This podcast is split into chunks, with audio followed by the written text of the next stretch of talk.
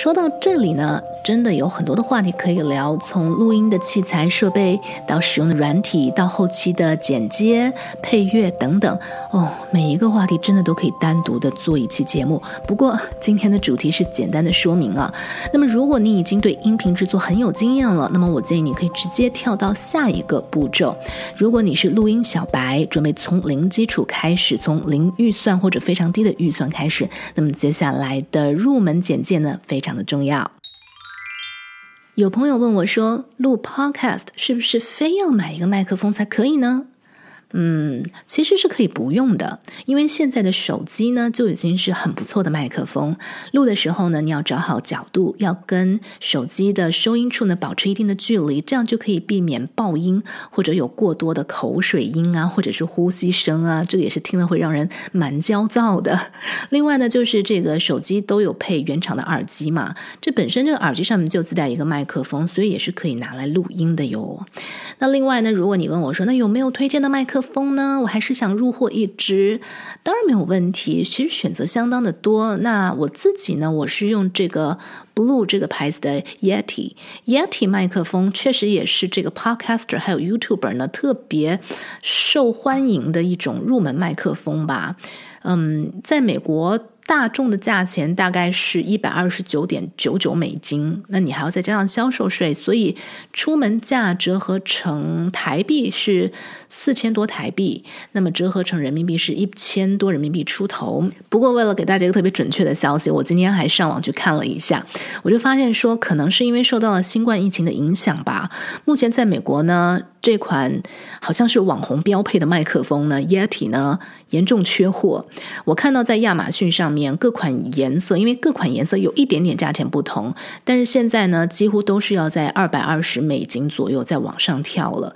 那这个就变贵了，折合成台币就变成差不多六千五百多台币，人民币就涨到了一千五百多块钱人民币左右买到一支麦克风。那 Yeti 呢，我看到它有出一个迷你版的叫 Nano。Nano 版小小一只的很 Q 很可爱哦，诶，比较性价比蛮高的，才九十九美金。所以如果你平常就是一个人录音，没有请什么嘉宾的，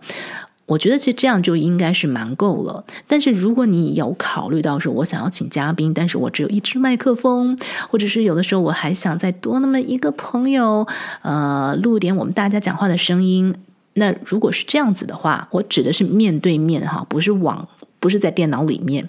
如果你是要面对面的这样收音呢，那我还是会建议你去买一个刚刚我提到的常规版的这支算是网红麦克风 Blue 的 Yeti。为什么它是首选呢？就是因为它在收音的方面有多种指向可以调整，它可以调整到只是单向收音，也可以调整双向，还有多项收音。有的时候，就算你想说拿这个麦克风来唱首小歌曲，它也还是蛮不错的选择。那么，如果你会买这个麦克风呢，我会建议你在多花一点点小钱，要么就去买个麦克风套，或者呢，我自己用的这个是叫做 Pop Filter。这个 Pop Filter 呢，它就是一个滤网，这样子就可以防止呢爆麦的声音，还有可以过滤一些杂声，非常的实用，而且价钱不高。接下来呢是这个剪辑软体啊。这个技术活呢，如果真的要讲的话呢，可能是系列课程了。嗯，我也不能说我有多么的在行剪辑，只是因为在电台我们工作的时候，每天就是剪带子、剪带子、剪带子、录音、剪接，所以我发现其实这么多年下来，常用到的功能就是那几样嘛：剪、切开、合并，再配一个音乐的背景音乐轨，然后有的时候偶尔会做一些小小的特效。其实，所以我觉得大家只要把这几这个基本的东西弄清楚，嗯，每一个软体都是大同小异的。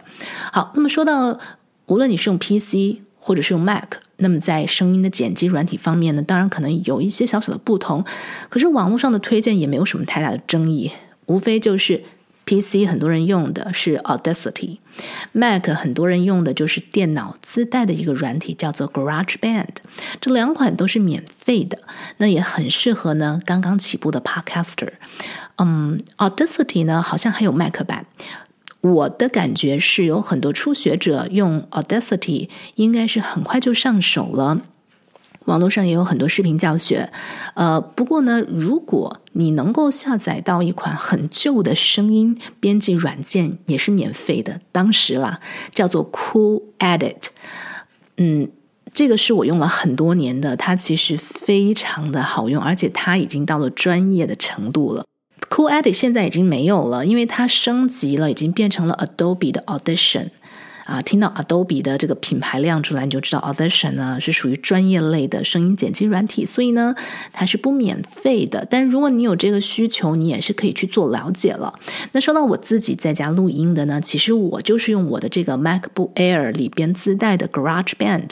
这个软体呢，嗯，它本身其实是拿来录音乐的，但是因为当时我也不想再去花钱买别的软体了，所以我就。将就了一下，一开始我在用 GarageBand 的时候是超级的不习惯，我甚至为了去换一个声音剪辑软体呢，准备去买一台 PC。后来在很多朋友拦住我，拖拖着我的腿，抱着我的腰，觉得我这样很不理智的情况之下呢，我就挑战了一下，去网上看了一下 GarageBand 要怎么用，然后现在用上了以后，就觉得说。哇哦，其实它功能是相当的强大哎，而且用久了你就会发现它其实很好用，无论是录声音还是偶尔唱首小曲儿都非常合适。所以有的时候在一些 podcaster 的这个讨论群里面，我看到很多人对 GarageBand 是骂声一片，觉得它超级难用。我只能说，大家对它的误解真的是挺深的。当你真的把它搞清楚是怎么用的时候，它其实还挺好用的，而且录 podcast 真的是